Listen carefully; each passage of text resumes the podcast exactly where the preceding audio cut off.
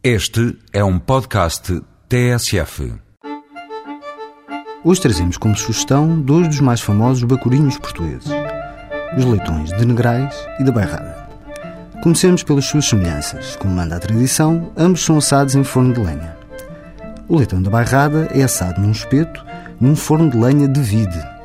A raça mais usada é a bízara, conhecida por ter pouca gordura.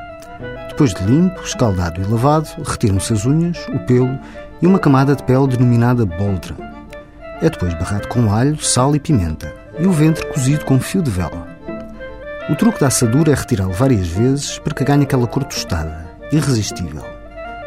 Reza a história que esta receita, ascende ao século XVIII. Foi o Tim Marcelino e o seu discípulo António de Almeida, conhecido como Morcego, os primeiros negociantes de leitões assados, nas feiras do Conselho de Águeda e vendiam também de porta em porta. Também muitas portas bateu o leitão de Negrais, vendido nas feiras da região Saloia e criticado pelas crónicas pelo seu elevado preço. O leitão de Negrais é igualmente limpo, mas passa por um processo de salga antes de assar.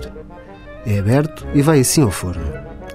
A assadura compreende duas fases. Primeiro o leitão é colocado de bruços numa canoa, um tabuleiro com ripas de madeira durante meia hora. Depois é virado de barriga para cima, onde fica cerca de uma hora. O leitão de Negrais é ainda hoje um produto de luxo, disponível em vários restaurantes da especialidade, como na Tia Alice, em Negrais. O leitão da bairrada é mais dado, sendo consumido diariamente pelos comensais que o acompanham com batata cozida, salada e o bom vinho espumante da região da Mialhada e Bairrada.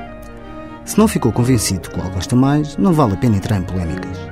Vá direto à questão e faça uma visita a Negrais e à Bairrada para confirmar, em loco, qual o seu preferido.